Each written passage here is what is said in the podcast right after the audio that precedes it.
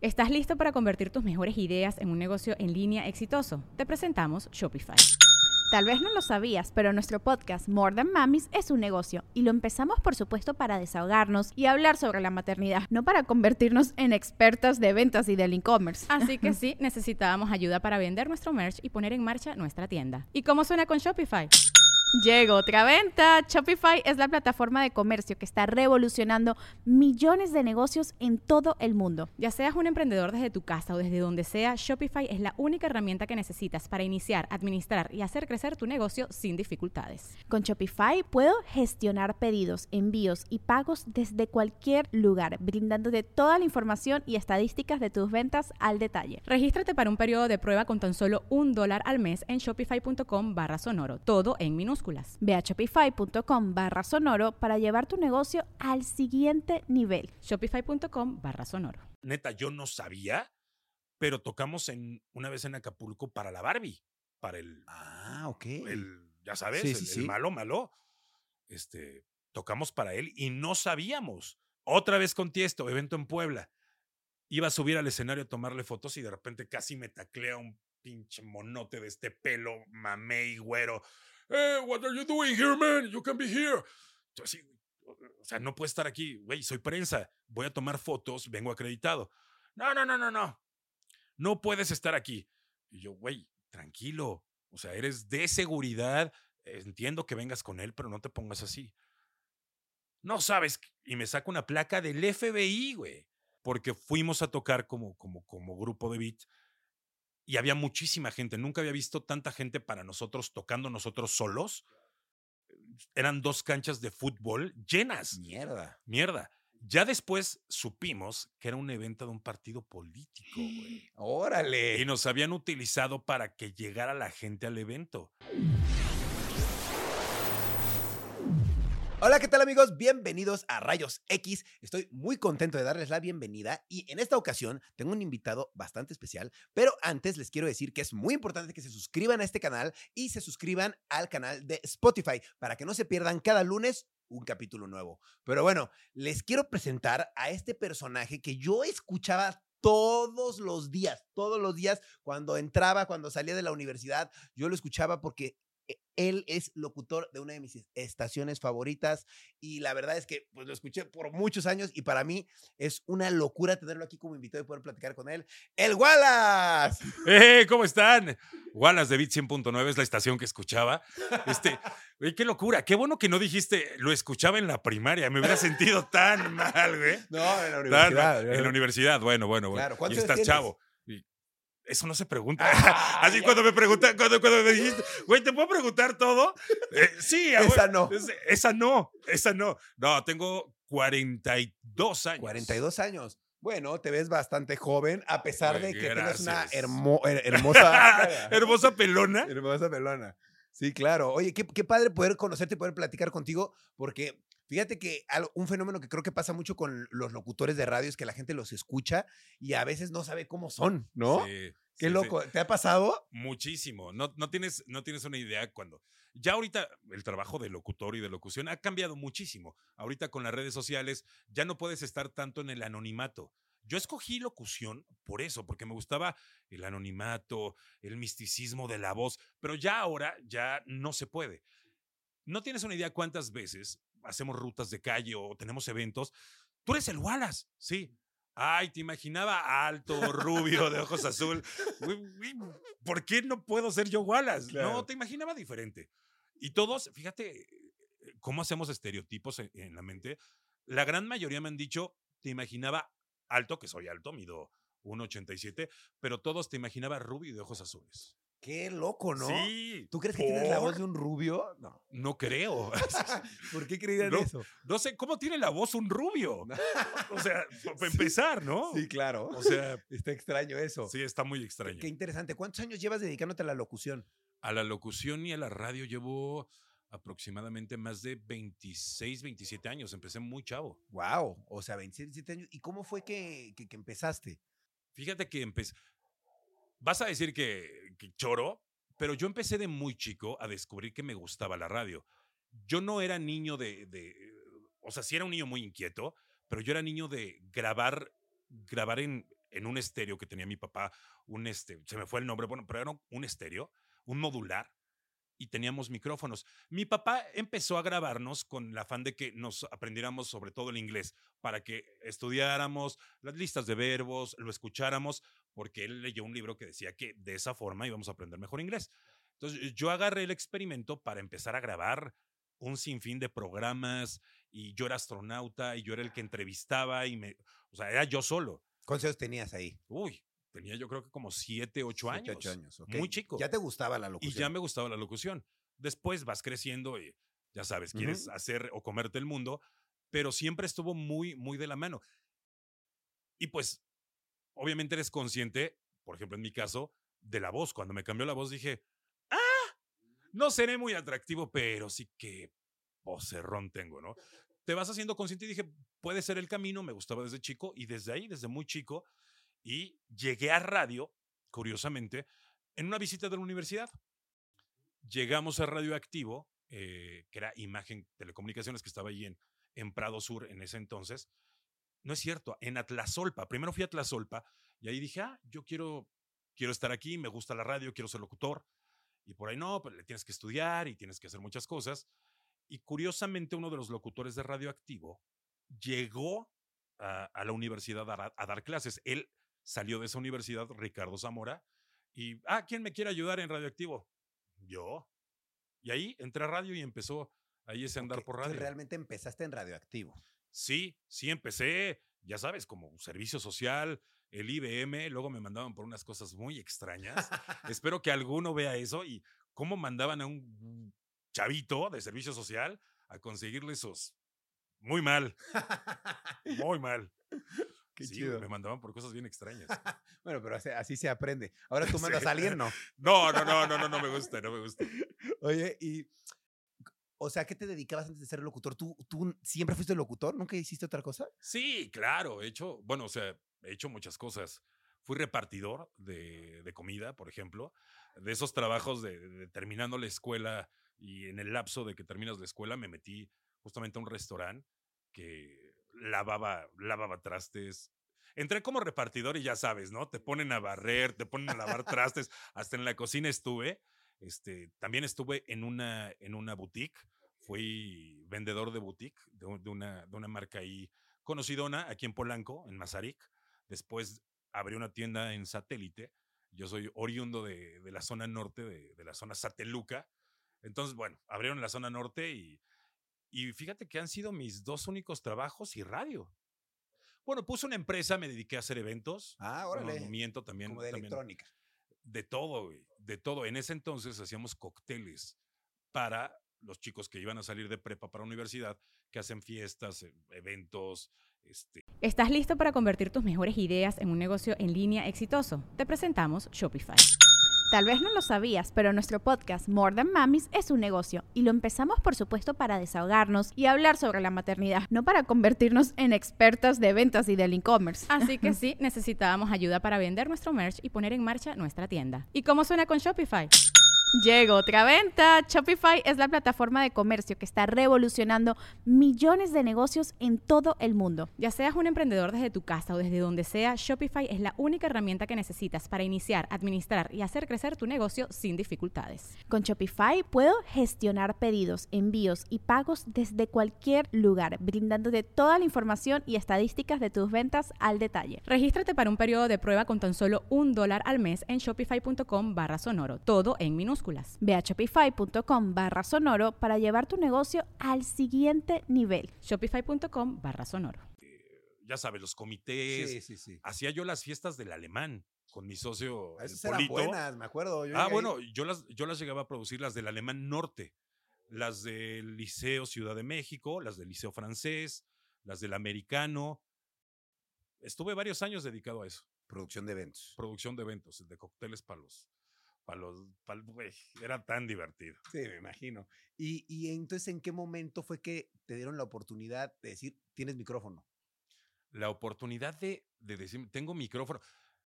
Ya grababa comerciales, pero cuando entré a la estación per se, yo era el productor.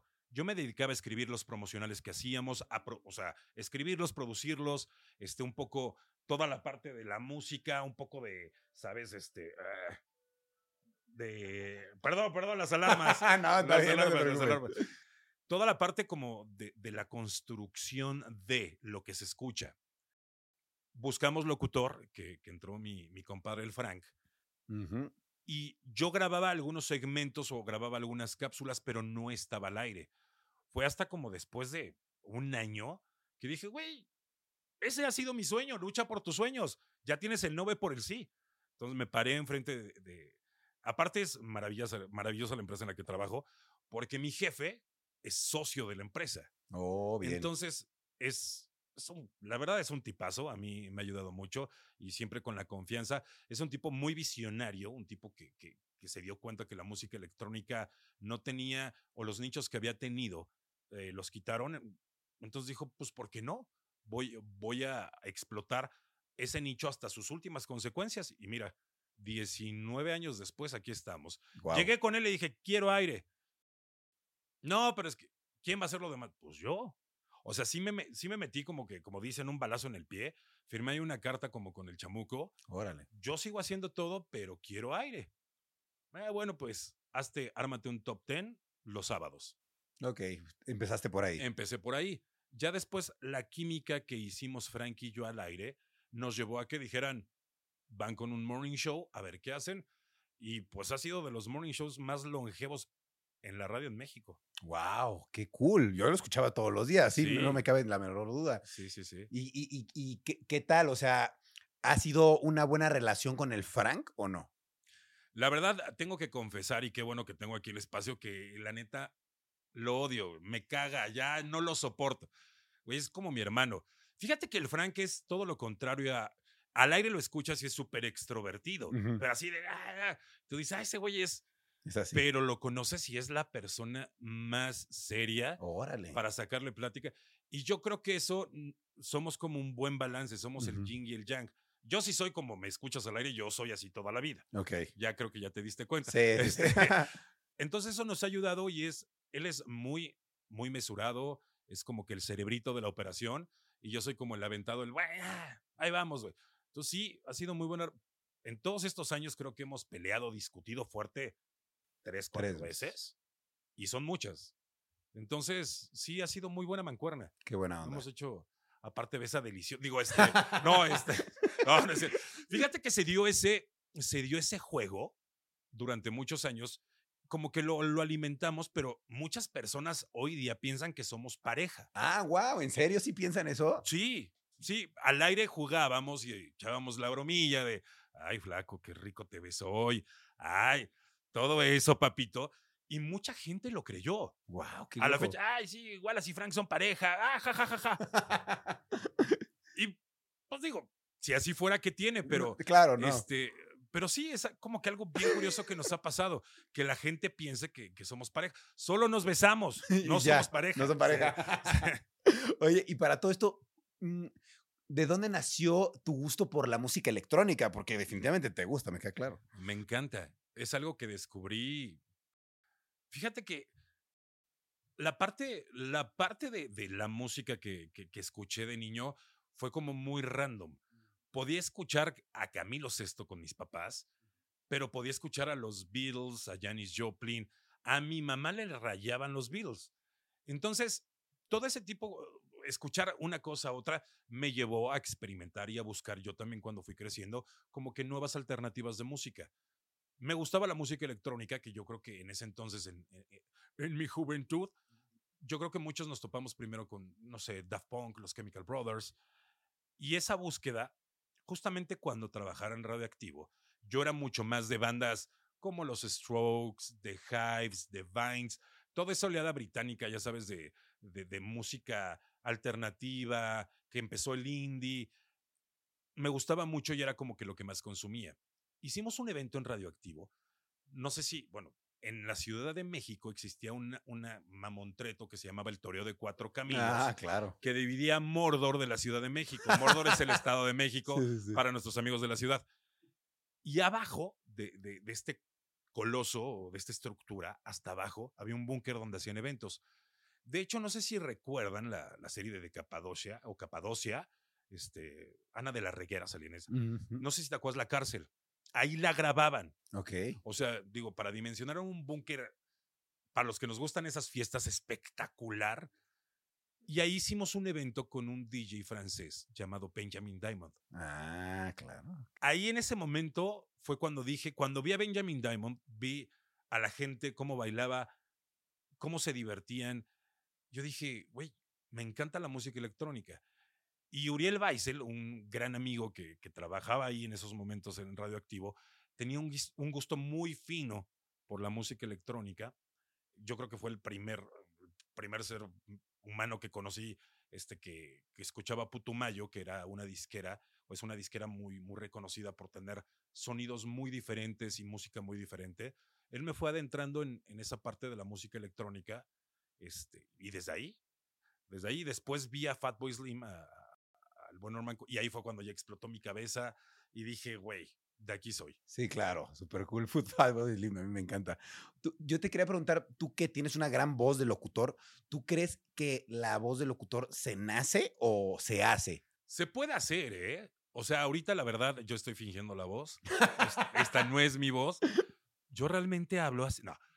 Yo creo que se puede hacer. Ok. Y, y fíjate que en la locución hay, hay algo muy, muy chido, que de repente encajan estilos en ciertas situaciones que no tienen que ser una voz grave, una voz... No, hay un locutor que, que, que se llama Belén Membrillo, Mm, que, era, claro. que fue marca de, digo, fue voz de muchas marcas. Y él hablaba todo el tiempo así. ¡Eh! ¿Cómo está? Era una voz no típica No. para los estándares de locutores.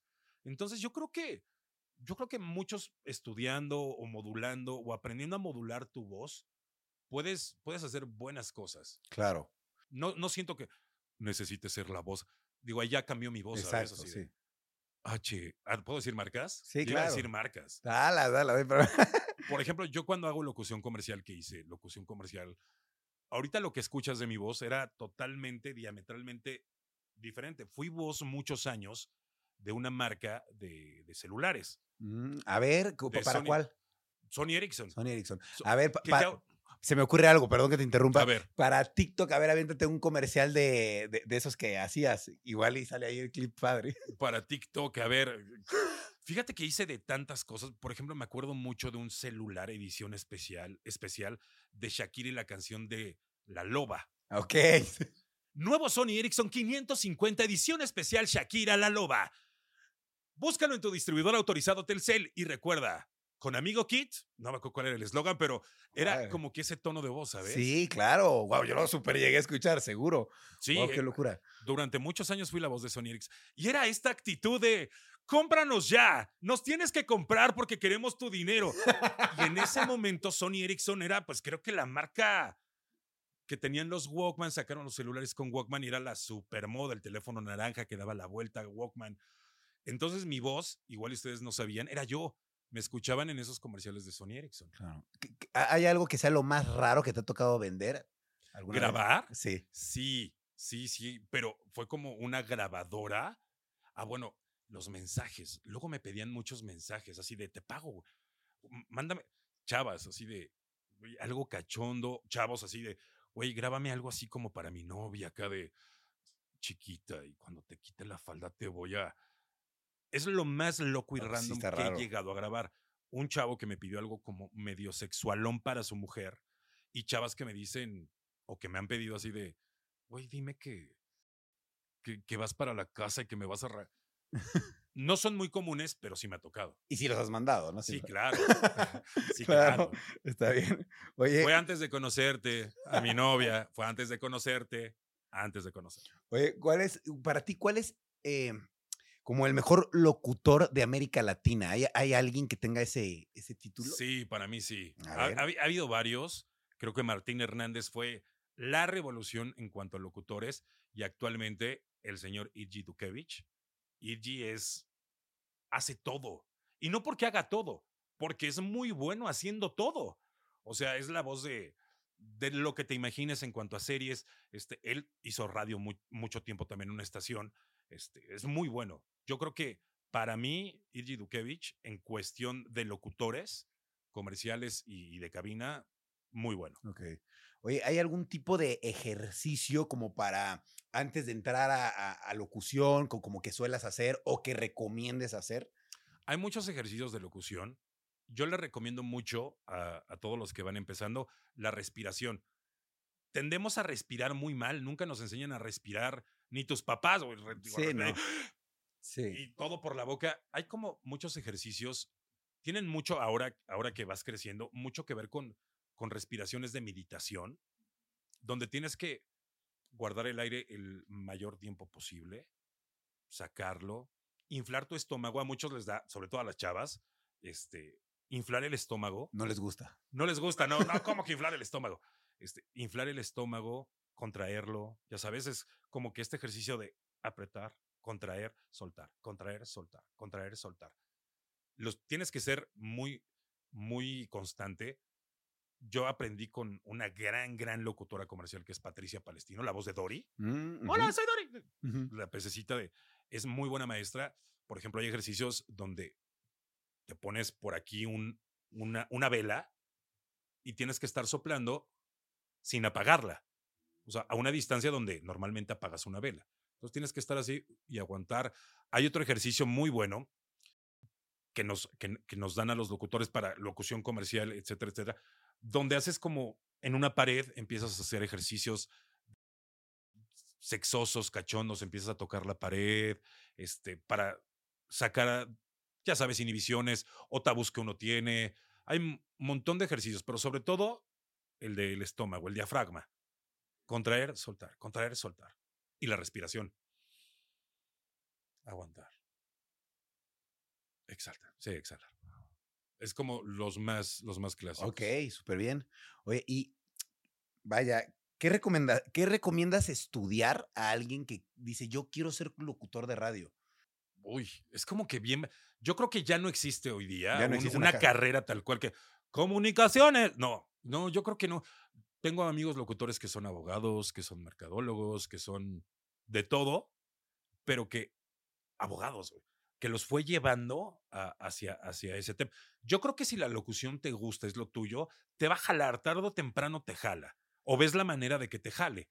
Siempre y cuando, evidentemente, tú también busques un poco estar ahí. Claro. Tampoco nada es, nada es gratuito. Pero me, me imagino que, por ejemplo, eso, eso de estar ahí es como de, pues necesito a lo mejor conocer a alguien, ¿no? O acercarme de alguna manera, pues cómo puedo empezar a estudiar si, si no sé, ¿no? Lo primero, sí, obviamente unos cursos de locución.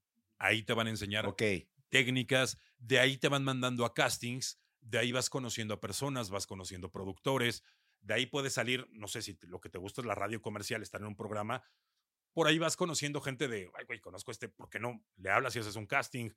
Hay como varias maneras, pero una, una carrera así tal cual, yo creo que antes sí era comunicaciones, pero ya ahorita ya, ya no, ya no ya no es necesario. Claro. Yo sí les recomiendo básico cursos de locución. Y hay muy buenas escuelas en México. Muy buenas. Qué bien. Oye, y digo, no que quieras saber tú cuánto ganas, pero una persona de locución, ¿qué tan bien pagado? Porque yo he escuchado, he escuchado, ¿no? Que dicen, no, la verdad los locutores no ganan tan bien, ¿no? Pero pues es como, bueno, es relativo. ¿Qué, qué locutor, no? Porque cada quien puede ganar diferente, ¿no? ¿Qué- ¿Qué tal? ¿Es, es, es un trabajo bien pagado o, o no? ¿O depende para quién? Hay niveles. Creo que, por ejemplo, en radio comercial, en radio, una estación de radio, hay niveles de locutores. Por ejemplo, si nos ponemos a hablar de un, de un Toño Esquinca, gana muy bien. Claro. ¿no? Ha hecho las cosas tan bien que ha se ha mantenido que gana muy bien. Pero, por ejemplo, un locutor cuando va empezando, sí no esperes ganar mucho. Claro. Tienes que hacer tu chamba y tienes que ir creciendo en cuanto a desarrollar tu personaje, si quieres desarrollar un personaje. Y poco a poco, pues el que te va a dar ese, ese tabulador va a ser tu rating. O sea, no es lo mismo que tengas un buen rating en los morning, en la mañana, que es cuando más gente te escucha, a tener un buen rating las noches, que ya hay menos gente. Entonces, para empezar, sí es muy, muy básico.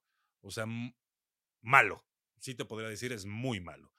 Pero ahí es donde tú empiezas a, pues como que a salir. Si ganas mal en cabina, pues te empiezas a meter en castings. Y ahí la locución comercial es lo que más te va a dejar. O como, como lo que estabas haciendo ahorita, ¿no? Sí, exacto, es la locución comercial, donde vas a castings y, por ejemplo, grabas algo como lo que ahorita hice, te mandan a la agencia, en la agencia dicen, me gustó él. Y es, es complicadito, o sea, si no creas que es de, ah, ya les gustó mi voz y a mí me costó mucho trabajo empezar a abrir marcas. Ahorita ya por el tiempo, yo ya no hago locución comercial. Me siguen buscando y la hago. Cuando me buscan, la hago. Pero ya antes yo sí, ya sabes, rigurosamente iba a mis castings, mandaba demos. Ya ahorita ya no, no me da tanto tiempo, pero este, ahí está el billuyo. Sí, claro. Pero hay que estar haciendo castings, castings. Sí. No es algo como que ya te vayan a contratar a ti porque eres tú, ¿o sí? Sí, me ha pasado. Por ejemplo, sí me ha pasado de que quiero la voz de Wallace. De hecho, me pasó algo bien, bien chistoso, güey. De repente conocí a alguien de una marca, no voy a decir la marca, pero una marca X. Güey, qué chido que estás grabando con nosotros. Esa campaña quedó increíble. ¿De qué me hablas? O sea, nos conocimos y platicando, güey, te quería conocer porque me gustó mucho la campaña. ¿De qué me hablas? Te pedí para una campaña y la campaña que está, ¿eres tú? Digo, no, no soy yo. Pues bueno, resulta que la agencia no me pudo contactar, buscó una voz similar a la mía y le hizo creer al cliente que era yo. Entonces, cuando se entera el cliente que no era yo, pues apenadísima me dice, uy, perdón, pensé que eras tú, es que me dijeron que eras tú. No, no te preocupes. Yo no había escuchado la campaña, la escuché y sí, Ah, sí. güey, se parecía muchísimo, muchísimo. Guau, Pero yo dije, güey, ¿en qué? Te juro que dije, ¿en qué momento grabé eso? Claro. Y eh, ahí, por ejemplo, ¿qué pasa? ¿Hay algún.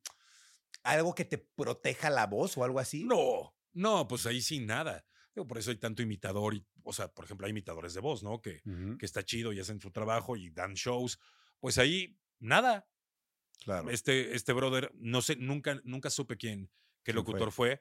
pero pues a él lo contrataron, él, yo creo que le pusieron algo, algo de lo que había hecho, lo queremos así más o menos, y este, y grábalo así.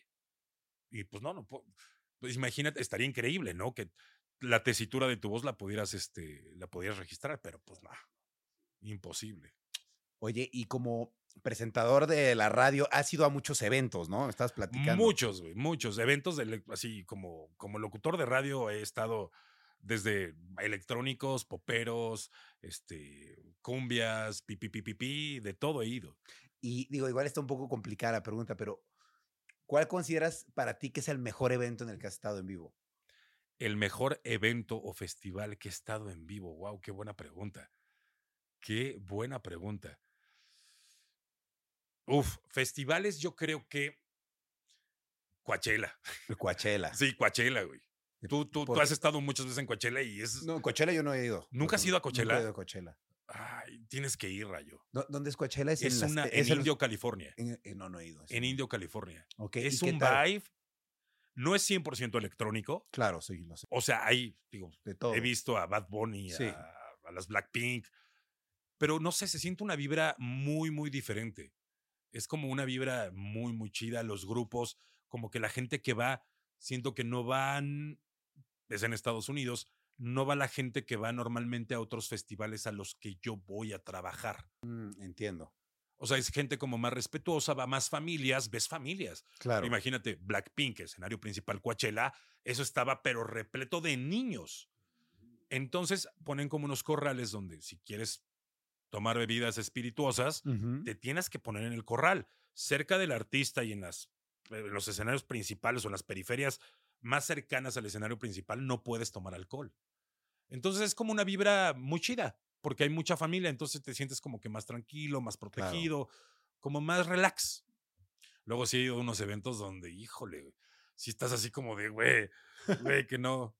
Sí, y he tocado en, en México, en la Ciudad de México, he tocado en lugares Por, ejemplo, donde te has presentado tocando que dices, este evento, este, estuvo chido. Fíjate que, ah, bueno, porque es otra faceta como Sí, música de DJ.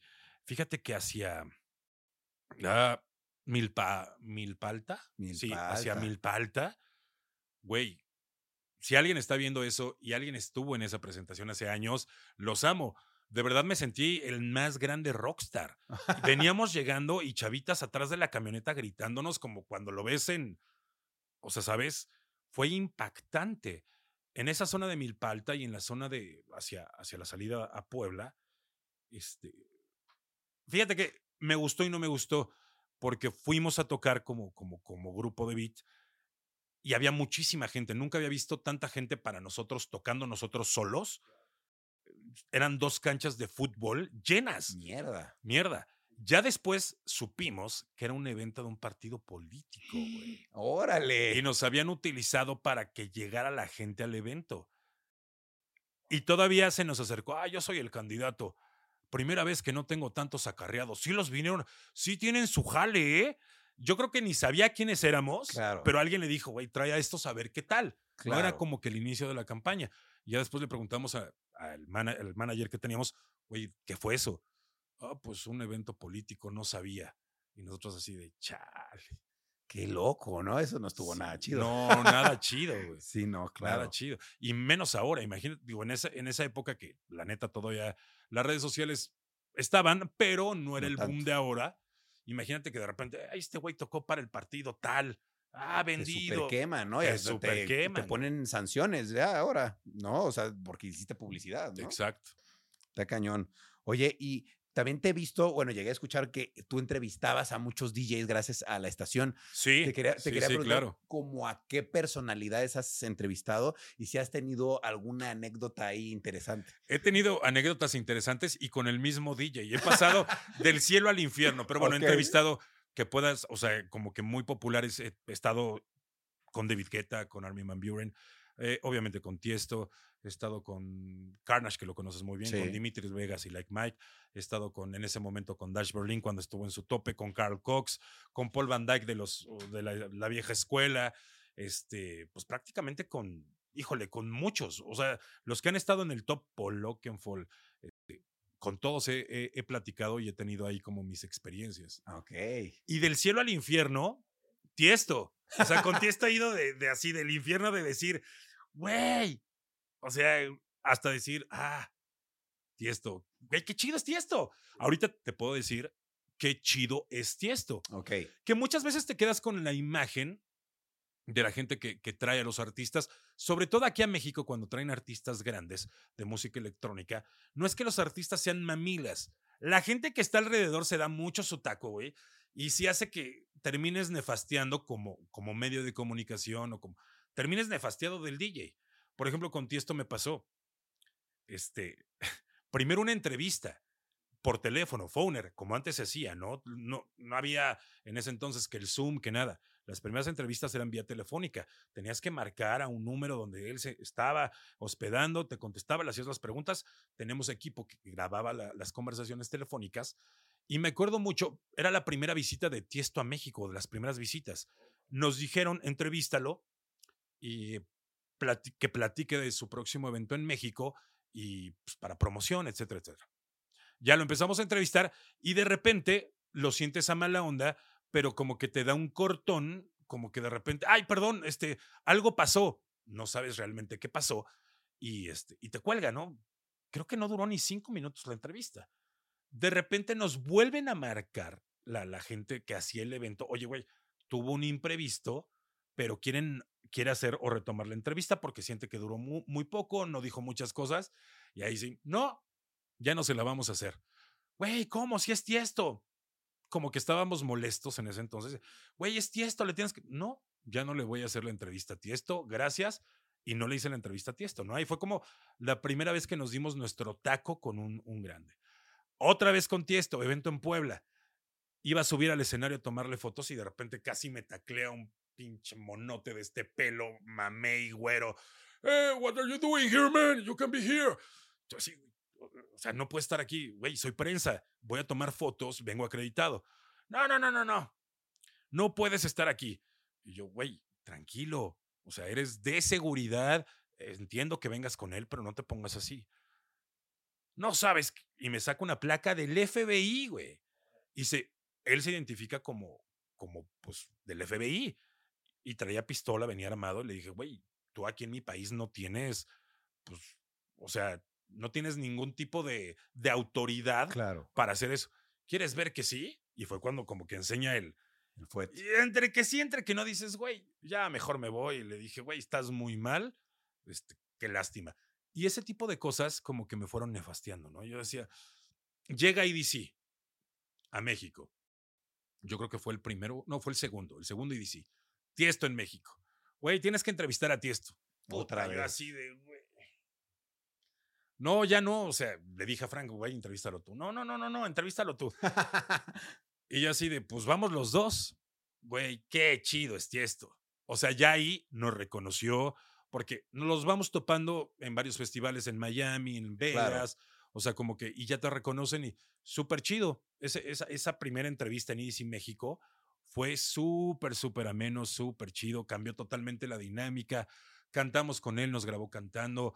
Este, súper chido. Y hoy Sí. en día te puedo decir, güey, del cielo, digo, del infierno al cielo con Tiesto. Y ahorita, digo, güey, es muy chido. Qué buena onda. Wow, qué loco, ¿no? Tantas Sí. experiencias. Sí, y con muchos DJs, ¿no te pasa? Que la gente que va alrededor o está con ellos son los, los mamilas, no tanto el DJ. Claro. Oye, y tú como DJ, ¿qué, cuál, es tu, cu- ¿cuál es tu género de música que tocas? House, House. house, lo que te toda la vida. ¿Y- House. ¿Y, tu, ¿Y tu DJ favorito? ¿De house o en general? General. En general, Fatboy Slim. Fatboy Sí, Slim, en ¿no? general, como que Fatboy Slim a mí, cuando lo vi y cómo lo vi, me abrió una perspectiva muy, muy diferente. O sea, es un showman. Yo Claro. cuando vi a, a Fatboy fue cuando dije, wow, o sea, qué chido. Y he visto a muchos y me gustan muchos. Pero, pero no tanto.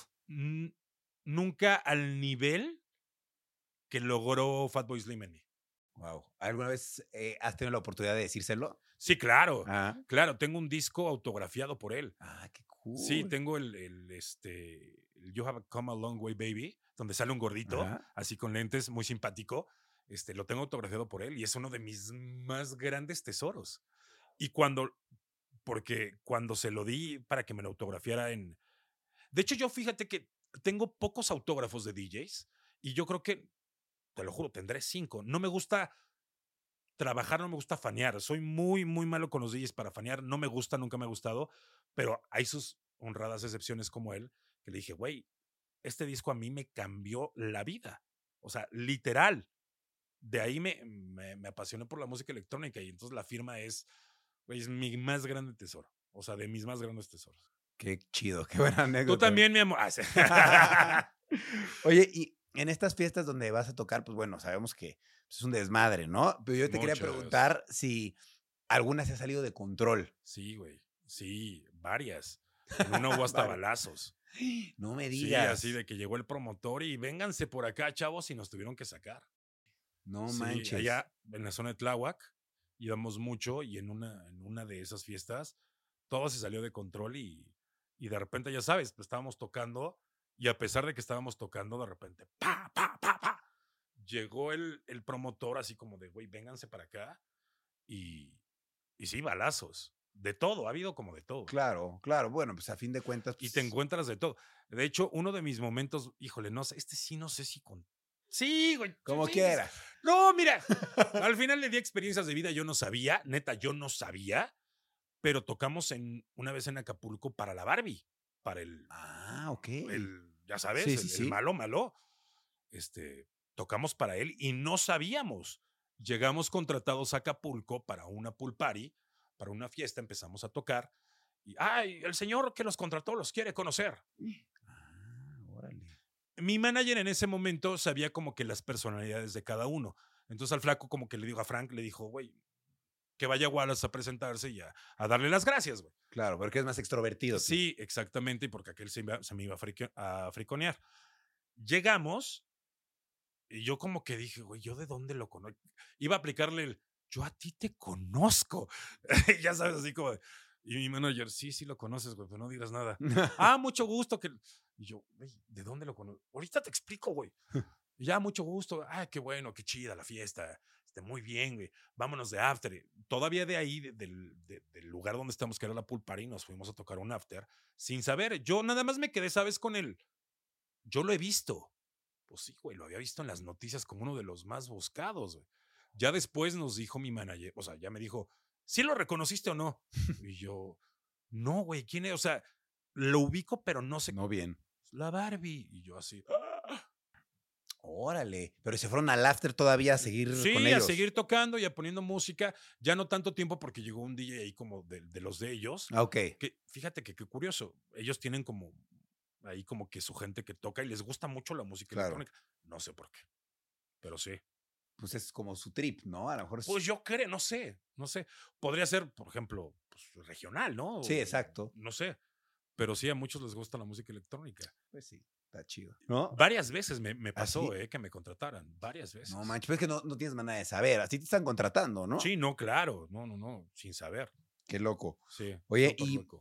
Por ejemplo, en la estación de radio, ¿alguna vez han pasado cosas, pues no sé, como paranormales o, o algo así también con algún invitado? ¿Alguien te platicó, güey? No, no, No, neta. ¿Por qué? Sí, güey. De hecho, está muy chistoso que me preguntes eso, porque pues, algo paranormal en la estación, pues, güey, no. Pero sí, de hecho, cuando este edificio donde estamos, pues lo estrenamos prácticamente, antes estábamos en Insurgentes, bueno, la, la empresa, y nos cambiamos a Santa Fe. Tenía poco tiempo cuando llegó Bit, tenía poco tiempo el edificio, creo que un año. Y de repente nos quedamos muy tarde porque estábamos, antes de que saliera la estación al aire, nos quedábamos a armar, nos quedábamos este, trabajando muy tarde. En la parte de los estudios, o donde está el estudio de Bit, donde armamos todo, que son estudios diferentes, de repente yo estaba trabajando, porque yo, era el productor, volteo, vi a un niño. Te lo juro, no se le veían los pies, nada más se le veía a partir de las rodillas hacia arriba. Un niño muy blanco, como con un traje. Digo, ahorita estamos platicando con, con tu mujer de Sí. eso. Toda la vida, eh, mi familia, yo eh, somos susceptibles a eso.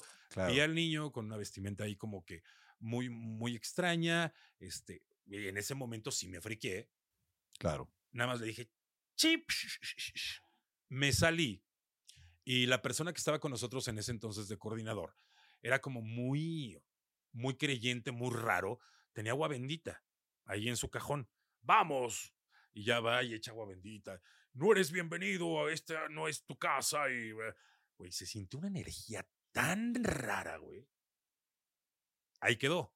Yo no dije nada, no dijimos nada como equipo, no. Oye, se nos apareció un niño. Ay, aguala se la.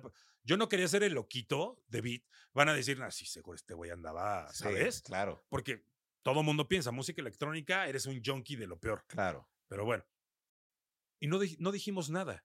Y de repente, una de nuestras esta- estaciones hermanas invi- invitaron al brujo mayor de Catemaco. Ah, claro, hace poco lo tuvimos invitado. sí. Pues el brujo, yo tengo una anécdota con el brujo mayor, ahorita me recuerdan, pero de esas que dices, güey, el brujo mayor dijo que había varias entidades vagando ahí en el edificio y de esas una era un niño.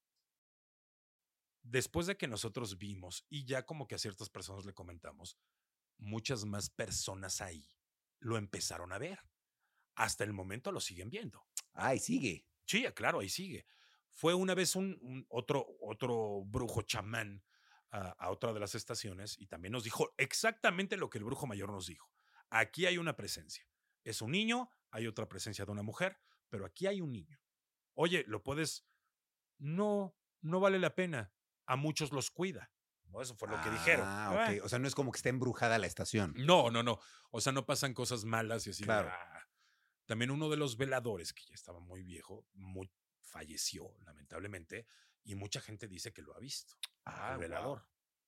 Y así varias historias de- que dices, güey. Órale, Yo vi eso. Y mi anécdota rápido con el brujo mayor, para que, si ustedes no creen en todo ese tipo de las energías y, y esas cuestiones, lean y empiezan a creer. En Radioactivo, justamente, había una institución que era el señor Pedro Ferriz, Pedro Ferriz papá, es imagen que era radioactivo y, y imagen. Estaba entrevistando al brujo mayor, mayor, perdón. Eh, don Pedro tenía programas de ovnis. eh, había un vidrio, o sea, un vidrio que separaba la cabina donde estaba don Pedro y el brujo mayor a la cabina donde estábamos nosotros los de radioactivo. Era un cristal que obviamente tiene tratamientos acústicos para que no se meta el ruido de una cabina a otra. No había manera y nunca escuchamos lo que entrevistaba don Pedro, ni él nos escuchaba a nosotros. El brujo mayor lo han visto con sus trenzas, sus O sea, toda, toda su, pues, su fisonomía, así su cabello largo, la barba, pues parece un trolecito. Pues a mí se me ocurre desde el otro lado de la cabina, ja, ja, ja, ja, ja, brujo mayor, mis güey. Este güey, ¿qué va a ser brujo de qué? Marihuana, bla, bla. No manches, parece un troll, bla, bla. Cuando estoy, ya sabes, así como diciendo, voltea y se me queda viendo, así como. No había manera que me escuchara. Termina la entrevista y el brujo mayor sale, se mete a la cabina donde estábamos. Buenas tardes. Se dirigió hacia mí y a mí me lo dijo viéndome los ojos. Joven, no hable cosas que no conoce o no sabe. Aquí en este mundo, en el mundo que yo represento, hay un sinfín de situaciones que muchas no, no comprenden, muchas personas, pero no por eso hable sin conocer. Conozca, lea, entérese y después juzgue. Que tenga buenas tardes. Órale. Todo un tipo, o sea, todo, todo otro igual y llega y, güey, ¿cómo no? Y mira, sí. Sí. sé. Siempre me quedé choqueado y es una anécdota que cuento y me quedé choqueado de, güey, ¿cómo supo que estuve eh, hablando de él? No había manera. Claro. ¿Lo supo? O sea. Lo supo, güey. O sea, yo creo que hay uno de sus. No lo escuchó, solo lo supo. Lo supo. Sí, sí, no Es había manera que lo escuchara. Muy loco. Es muy loco y, y más porque me dices que tú eres también como muy, como que tienes esa habilidad desarrollada, esa, esa Sí, sensibilidad, ¿no? Sí, y justamente a mí, por ejemplo, y lo voy a decir públicamente, el brujo mayor a mí se me hacía como, ya sabes, un, un- un charlatán, Claro. porque salía aquí, salía allá, y la gente que realmente tiene ese don o que ayuda a la gente a canalizar espíritus, canalizar energías, normalmente no anda, eh, yo soy, eh, soy el mejor. Claro. Entonces yo como que tenía, pues como que ese resentimiento, ese Claro. feeling, y ah, charlatán, que va. Claro. Pero pues sí, la verdad sí me sorprendió el brujo mayor. Sí, qué, Sí, qué- qué me- buena me- respuesta. O sea, sí me, me cayó así, me dio un periodicazo en el hocico de cállese. güey". Oye, Sí. ¿y tú has hecho otros medios de comunicación? Sí, sí, en algún momento, en algún momento de la vida me, me dediqué también a producción, hice producción en tele, este, estuve ayudando en, en audio en cine, obviamente como productor de audio, este, le, ayudaba a, un amigo en, en la producción de, de escenas, bueno, de audios para escenas, etcétera, etcétera, en cine, este, pero no, no me gustó, ¿eh? Ni la tele, ni, ni el... O sea, el cine es muy trabajoso, güey. O sea, el cine sí es muy trabajoso como diseñador de audio es mucha, mucha talacha, mucha chamba. Y la verdad, no me da tanto el tiempo, no me daba tanto la vida. Entonces, como que sí hice cosas, pero no radio. Y prensa, en algún momento estuve escribiendo para algunas revistas. Ah, bueno, ok. Está Sí. chido. Oye, y digo, yo porque no sé absolutamente nada de tu vida personal. Tú estás casado, tienes hijos. ¿Qué, qué onda? Ya vamos a empezar, güey. ¿La ¿Por qué no nos platicas? Pues mira, es- la verdad te voy a ser bien sincero. Siempre fui como que muy mujeriego, güey. Ok. Siempre, siempre fui ojo muy alegre. Sí tengo pareja actualmente. Sí estuve casado. Ahora estoy, este, pues sí, divorciado, me divorcié. Me llevo excelente, excelente, excelente con, con, mi, con mi primera mujer, la mamá de mi hijo. Este, tengo un hijo Mm, ya muy grande. Este, bueno, ya muy grande, tiene 16 años. O sea, sí, sí, sí fui papá muy chavito. Este, y sí me llevo, me llevo increíble con ella, me llevo increíble con su familia. Este, después tuve una relación muy larga, que también me llevo increíble con su familia. Este, muy larga. Yo, fue más, fue una relación más larga que mi Que matrimonio, matrimonio. güey. Y ya este, terminé, terminé esa relación y ahora estoy con una mujer espectacular. Espectacular que de verdad nunca había encontrado ese, ese balance con una pareja. Y ella me lo dio y, y ahora estoy muy tranquilo porque antes era recusco, güey. O sea, casado con la otra relación era bien cusco, güey. Claro. O sea, era de que, ya sabes, el, el dicho de alegre el niño y le dan la sonaja. me llegaban, sobre todo en la parte de DJ, Sí. cuando tocaba, me llegaban una de sonaja, Ryan, que no manches. Sí, claro. Imagínate, en algún momento nos fue muy bien y tureábamos con David Guetta. Nos íbamos a Cancún con David Guetta. Las niñas veían que éramos los DJs que le abrían a David Guetta, Armin Claro. Van Buren, o sea, a Dash Berlin. De repente llegaban y con el afán de conocer, se te. Pues así, "Eh, quiero conocer. Tápate, pecadora. Yo siempre llevaba mi Biblia y obviamente les decías, no, hija, no, no hagas eso. Este, te lo presento, pero no hay necesidad. Ah, ya le pegué el micrófono. No hay necesidad. este sí, me llegaban muchísimas, muchísimas sonajas. Y ya ahorita, pues ya es como de, güey, Ya, ya se pasó ese momento, digamos. sí, estoy muy tranquilo. Dicen que cuando una mujer logra que te calmes a esos niveles, es ella. Sí, claro. No, 100%. Si ya, si ya no tienes el interés por otras, pues obviamente es ella. O sea, ya no hay más, ¿no? Sí, sí, sí. Qué chingón que lo encontraste. Me da mucho gusto. Y qué bueno que lo, lo estuviste buscando, vaya, ¿no? Sí, claro, Qué claro. bueno. Oye, y digo, igual sé que es una pregunta difícil, pero me da curiosidad tú que has ido a muchos eventos, muchas fiestas. ajá. Para ti, en lo personal, ¿cuál, es, eh, ¿cuál ha sido la mejor fiesta de tu vida? La mejor fiesta de mí es que tengo varias. Yo creo que una, una en España, en un festival que se llama Medusa. Ah, es buenísimo. El Medusa, en el escenario tecno, donde amaneces, justamente amaneces en ese escenario. Conocimos a los dueños, trabajamos con ellos algún tiempo y estaba con mi amigo de toda la vida, que es mi socio. Bueno, dos de mis socios, que son amigos de toda la vida. Este, estaba yo y estaba el hermano de, de mi socio, de, de Pollo, que es muy amigo también de las, de las güeras de las Le Twins, que las tuviste este, en un episodio pasado.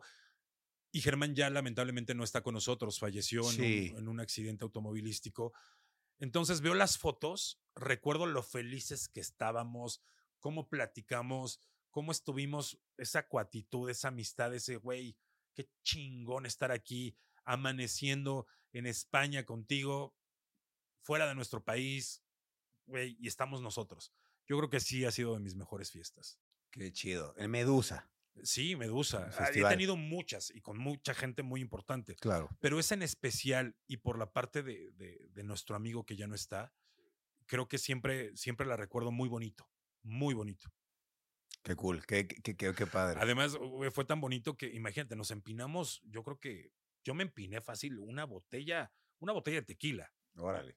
Digo, de- normalmente no tomo, pero cuando tomo es agárrate. güey. Claro. Y de los tequilas que, que hay por allá, que no, No, los nos llevamos, nos llevamos, Ah, nos llevamos tequila. Sí, Ah, el, sí, sí. el- tequila B. Sí. Sí, ya nos Ok. sabíamos que. No, no, no, No no, no a B, que les mando un saludo, grandes cuates. Llevábamos tequila porque sabíamos que el de allá es una Sí. porquería.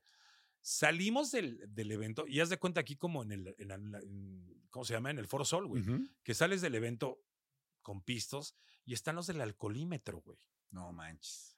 Pero allá, extranjero, europeos, así de, güey, ¿qué hago? Le doy 100 euros, ¿qué hago? No, güey, nos van a meter a la cárcel. Yo iba manejando porque yo había dejado de tomar antes, pero me tomé fácil una botella. Órale. Yo estaba, me zurraba, dije, aquí ya me dijeron que son súper especiales, no aceptan mordidas, voy a estar en la cárcel, porque eso es cárcel allá. Y aparte en España son súper estrictos. No sé cómo, no sé por qué, hago la prueba, adelante. Y yo ¡Hala! Saliste bien en el salí alcoholímetro. bien en el alcoholímetro. De esas cosas como que random y raras que me pasan. Pero tú te sentías borracho o sobrio? No, no, no, yo me sentía ya bien. Ah, ya O sea, yo bien. me sentía bien. Pero entonces pues, el alcohol se queda en la sangre. Sí, claro. Qué loco, pero le soplaste y no salió Le nada. soplé y nada. Hasta mis amigos, así, güey, güey, ya, ya, vámonos, vámonos, vámonos. Sí, Qué cool. chido. No, pues definitivamente tengo que ir al Medusa y la gente tiene que ir. Dicen que está bueno. Sí, vayan. Si tienen la oportunidad, aparte, digo, yo sé el viaje, etcétera, pero si quieres, puedes. Yo me considero un güey que, que lejos de, de considerarse, ah, yo soy muy talentoso, yo tengo la gran voz, soy un güey jodidamente eh, estructurado, pero más que estructurado, soy muy necio. Cuando quiero algo, trabajo hasta conseguirlo. Y hagan, yo, yo les recomiendo. Yo creo que tú también, por lo que he visto y por lo que poco que conozco de ti, eres como de esos güeyes aferrados y que, o sea, la vida no nos ha regalado nada. Por más que piensen y se me, ay, este güey es hijo de papi, no. O sea, sí, tengo mi papá, Claro. pero no, no, no fui así de ten la tarjeta y el coche y, y gasta Claro. a, manos llenas. No te lo ganaste. Me lo gané. Y créanme que se siente bien chido cuando empiezas a pagarte tus cosas. Trabajen, ahorren y viajen. Claro, importante. Viajen. Te cambia la vida, la perspectiva, todo. Sí, sí, no, y no es lo mismo ver videitos de viaje, ¿no? Sí, o no. sea, tienes que ir y vivirlo, ¿no? Experimentarlo. sí, sí, yo creo que cuando me preguntan, ¿qué puedes recomendar a los jóvenes, bla, bla? Viajen, güey. viajen, conocen mucho más. Muy bien. Oye, ¿qué proyectos tienes a futuro? ¿Hay, hay algo más además de la radio o alguna otra cosa que quieras como echar a andar? Soy una cosa bien curiosa, güey. O sea, sí, tengo negocios. Normalmente los negocios que, que tenía al principio tenían mucho que ver con la música, productora, hacía eventos. De hecho, uno, uno de los festivales que, que- que llegó aquí a México de música electrónica, State of Trance, Ah, muchos claro. no saben, el primer State of Trance con mis socios, lo- la producción la hicimos nosotros. Órale. Este Electric Zoo Festival cuando Ah, llegó a yo fui. México, ah, lo produje yo. Ah, qué cool. Estuvo Me dediqué cool. mucho tiempo a producir eventos. De repente, en electrónica no se metía tanto el gigante de eventos aquí en México, ¿sabes? Este, que tengo muy buenos amigos, les, les mando muchos saludos. Ya cuando empezó a hacer eventos de electrónica y llegó este festival enorme de música electrónica, El EDC. el EDC, como que dejó de, de, de haber este, tanta, tanta chamba. Entonces fui como que cambiándole. Tuve, este, fui ardilla, literal, fui una ardilla para una marca, para Barcel. Ay, dije, ¿cómo que ardilla? ya? Sí, las ardillas, las ardillas ahí de, de Barcel, que fue una campaña que rescataron del logotipo viejo de Barcel, que era una ardilla. Había dos ardillas que eran como Wallace y Frank. Ok. Y hablábamos así, ¡eh, Frank! Y eran como que muy ex- extrovertidas y groseras. Y estuve ahí con la parte de mi agencia, que también, también teníamos agencia de activaciones y todo Ah, eso. bien. Publicidad, hicimos eso. Y ahora este, tengo talleres mecánicos. Ah, ¿De, de locución o de qué? No, no, no, talleres mecánicos. Ah, talleres llevas tu coche mecánicos. y Ah, ok. O sea, pero ¿qué haces en ese taller mecánico? O sea, ¿reparas un carro? hojalatería, pintura, o sea, lo tengo con mis socios, este, y son de esas cosas random que hago, ¿no? Que, que por ejemplo, ya en estos momentos te puedo decir que ya llevo 19 años, 19 años de carrera en la radio. Llega un momento en el que tienes que ir previendo, ¿no? ¿Qué voy a hacer? Mm, Salgo de radio y ¿qué hago? Entonces tengo negocios, eh, uno de ellos es justamente, por ejemplo, un taller. ¿No? Claro. Donde recibimos coches de aseguradoras, de agencias, este, hojalatería, pintura. Claro. Y bien, chido, ¿no? O sea, es bueno. otro, voy determinado tiempo, he tenido restaurantes, Ah, bien. este, los he dejado porque es muy matado. Y creo que sí hay que estar concentrado y la radio me quita mucho tiempo. La- La radio ha sido mi novia más celosa, posesiva y tóxica. Sí. Claro, sí, sí. necesitas darle atención, estar ahí. Yo, yo decidí en algún momento dárselo, no me arrepiento, porque gracias a eso, pues, he ido, he ido subiendo y, y ahorita que me dio la oportunidad de ser el director de, la estación, pues está chido, ¿no? O sea, fui un güey que empezó desde abajo, fui, me empecé productor, después locutor, productor y ahorita director, gracias a mi, a mi jefe, a Germán, Germán Huesca, que te digo, es un, es un tipazo. Claro. ¿No? Y está increíble ser el director de la estación más importante de electrónica del país Sí. más importante Y no de creas, ¿eh? Latinoamérica. Aquí en Ciudad de México tenemos, bueno, ya obviamente vía digital, pero aquí en Ciudad de México tenemos muy buena posición. O sea, de verdad es increíble cómo una estación de música electrónica creció y se posicionó en donde estamos, que son dentro de los primeros cinco lugares en Ciudad de México, Claro. donde tenemos muchísimas alternativas. Claro. Muy bendecidos. Sí, no, muy, muy claro. bendecidos. No, pues no solo las bendiciones, sino el trabajo. Y el trabajo. sí, Claro. el trabajo. el trabajo, el buen gusto por la música, ¿no? Y pues las buenas relaciones, las colaboraciones con otros DJs, creo que lo han hecho muy bien y para mí como fan de la estación, porque sí soy fan de la estación, la verdad, desde hace años, sí digo, wow, qué, qué padre tener esa estación, porque no había una estación de música Sí, electrónica. claro. Entonces, como, wow, qué padre y, y qué bonito, porque incluso yo llegué a ir a, a- a alguno de los eventos y es como, pues qué padre ver que pues ya están así de posicionados y que pues ya la música electrónica ya hay eventos gigantescos, Sí, ¿no? claro, claro. Entonces está padrísimo y pues creo que le- eh, la estación es, es una bendición. Tu voz es una bendición y me da mucho gusto tenerte de invitado aquí y poder No platicar con alguien que escuchaba todas las mañanas y que, pues la verdad, saber que está todo muy bien, ¿sabes? O sea, saber que todo está increíble y que el mundo de la, mu- de la, de la, de la música electrónica, pues vaya, ya está aquí bien presente en México, porque yo me acuerdo que yo antes decía, ¿cómo me gusta la música electrónica? Pero No hay pues, nada. No hay, no hay eventos, ¿no? Y, y los que hay, pues la verdad, si- sin ofender, pues están peligrosos, ¿no? O, o están medio underground extraños. Y digo, bueno, Medios chacalones. sí, la verdad. Entonces, pues, Ya ahí fíjate que nos vino a quitar presión el reggaetón, creo. O sea, en ese aspecto. Y claro. está chido, ¿no? Y a mí, digo, todo el reggaetón me. O sea, yo. A pesar de que mi género es electrónica, me gusta y escucho de todo. De y el reggaetón escucho y me gusta. O sea, pero, digo, lo mío es electrónica, pero siempre he sido de, güey, cualquier manifestación artística que lleve trabajo, la tienes que respetar, güey. Claro, 100%. Pero, güey, ahorita que dices, güey, yo no sabes cuántas veces me he divertido con tus videos y he pegado las carcajadas de la vida, güey. O sea, de verdad, desde que, pues prácticamente te volviste, pues, viral. Sí. Y ahí empezó como que el seguimiento al The Brian Show. Sí, no, la verdad, muchas gracias. Qué, qué cool que, Que haya que coincidido. haya coincidido Sí. y, y qué padre tener la oportunidad de grabar esto. Este, Pero platica por qué coincidió que por nuestro tatuador nos Ah, tatuó el mismo brother, güey. O sea, Sí, sí, la verdad, eh, o sea, me estaba haciendo un tatuaje justo de un de, de Daft Punk, porque me gusta mucho, y me dice, no, pues a ti que te gustan los DJs, te- yo te conozco al Wallace, y yo decía, wow, necesito platicar con él, o sea, yo lo veía todas las qué mañanas, chido. y ya qué coincidimos, y mira, qué padre, y resulta que pues eres amigo de todos mis amigos DJs, o sea, Sí, pues, sí, es sí. obvio. También, ¿sabes qué? Esta la, la voy a platicar solo porque estás tú. Conocí a Blanca en el Tomorrowland de hace dos años. Ah, Y fue como, de, güey, yo, yo no con- conocía a Blanca. Cuando la vi, estaba platicando con ella, la escuché y dije, tú eres Blanca. Y dice, ay, sí, Rayito. Y yo ya sabía quién era yo también. Y fue como güey, qué sí. padre. Y me quedé un ratote platicando con ella. Fue como, qué bonita persona también. qué chi- No, la güera es, híjole, Sí. es otro, otro boleto. También muy espiritual, muy. Sí, Es una súper chida persona.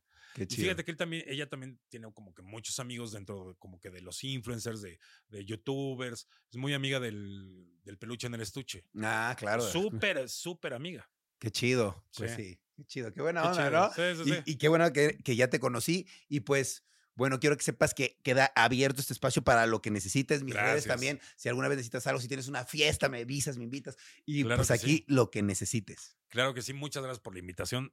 Fue muy, eh, estaba nervioso, ¿eh? O sea, estaba así como... Pero la plática antes de entrar me, me sirvió. También, Me ¿no? sirvió, sí, me ayudó, me ayudó. Ah, qué Me chido, hicieron ahí una, tera- una terapia muy, muy padre. Y, güey, qué bonita. Aparte también a tu productor, también lo sigo, güey. También soy fan de todo lo Qué que hace. güey. Entonces así como que coincidió y dije, wow, qué chido, güey. Qué Qué buena chido. onda. Muy buen trabajo, felicidades. Muchas gracias, amigo. Lo han hecho muy, muy bien y creo que, güey, güey, verte ahorita así, tenerte enfrente y, y verte así, todo lo que has hecho, digo, güey, pocos, Gracias. pocos y que se han mantenido. Gracias. eso es amigo. porque creo que el trabajo, no creo, es una, una, una certeza, el trabajo tan grande que has hecho y que a pesar de todo no te has dejado caer. Felicidades. Gracias, amigo. sí, claro, porque te- te- digo, no eres ajeno a todo el hate que te han tirado Claro. y a todo lo que hemos visto que has pasado. Güey, eres un fregón. gracias, amigo. Por no decir chingón, pero eres un chingón, Raya. Gracias, gracias, gracias. Gracias por Te la agradezco invitación. güey. mucho. ¿Cómo te pueden seguir toda la gente? ¿Cómo te pueden apoyar? Pues escuchen la estación, apóyennos escuchando. La estación la pueden escuchar en línea en Bit, pueden este bitdigital.mx, pueden escucharnos, es un gran apoyo que le digo, güey, esta estación está chida, escúchenla. Y bueno, a mí me pueden seguir, ya yo soy re malo para las redes, yo creo que la que más uso es Instagram, que es WallaceBT o WallaceSan, ya sabes el nombre, Wallace San. WallaceSan, así me pueden encontrar en mis redes y ahí en Instagram síganme, como que es mi red más fuerte. Claro. No, está muy bien. Y pues escucharte todos los días en la estación, ¿no? De 6, digo de 6, de 5 de la, ma- cinco de la mañana, tengo horario de velador. Wow. De 5 de la mañana a 9 de lunes a viernes, ahí nos escuchamos. Y toda la música, todo el día, música electrónica, créanme, pensada en hacerlos pasar un buen momento. Qué cool. ¿A qué hora te despiertas para trabajar todos los días? La A las 4, güey. A las A cuatro. las 4 de la mañana. ¿Y cómo le haces para, para ir a tocar y luego ir a la estación? Fíjate que lo de la tocada ya, le deja, ya lo he dejado, ya no, ya era too much. Claro. Bien dicen por ahí que el que mucho quiere morder, pues al final se le rompe o no puede abarcar todo. Entonces, a- hay cosas que como que he ido dejando. Una de ellas es la tocada. Y el cabello, güey. Sí llegó un momento extremo y un momento sublime donde yo era, me estresaba mucho. Y fue donde, literal, real, el estrés te jode todo. Y a mí me jodió el cabello y me jodió muchas cosas. Pero ya empecé a aprender como que esa relación trabajo, todo en una balanza. Todo en una balanza. Familia, amigos, diversión, trabajo, todo equilibrado. Muy bien. Ok. Oye, pues muchas gracias por todas las Ah, enseñanzas. gracias. De verdad, estuvo muy cool. Ah, y, qué chido. Y espero coincidamos en una fiesta. Estaría bueno, ¿no? Sí, A ver no hemos coincidido. Pues en Tomorrowland nos vemos. Ah, bueno, órale. Sí, allá nos vemos en. Tomorrowland. Ahí Va, a está. estar, va a estar chido. Órale. Pues Va. gracias. Muchas gracias a ti. Bueno, pues nos despedimos. Muchas gracias a ustedes por estar viendo o escuchando Rayos X, donde sea que lo estén viendo. Nos despedimos y recuerden suscribirse a este canal para no perderse un capítulo nuevo todos los lunes. Nos vemos, cambio y fuera. Hola, yo soy Karen Ferreira. Y yo, Alex Goncalves. Y los queremos invitar a escuchar Mañanitas. Todos los martes y viernes tenemos un nuevo episodio con noticias, divertidos invitados y la interacción de nuestra audiencia. Disponible en plataformas de audio. ¿Estás listo para convertir tus mejores ideas en un negocio en línea exitoso? Te presentamos Shopify. Tal vez no lo sabías, pero nuestro podcast More Than Mamis es un negocio y lo empezamos por supuesto para desahogarnos y hablar sobre la maternidad, no para convertirnos en expertas de ventas y del e-commerce. Así que sí, necesitábamos ayuda para vender nuestro merch y poner en marcha nuestra tienda. ¿Y cómo suena con Shopify?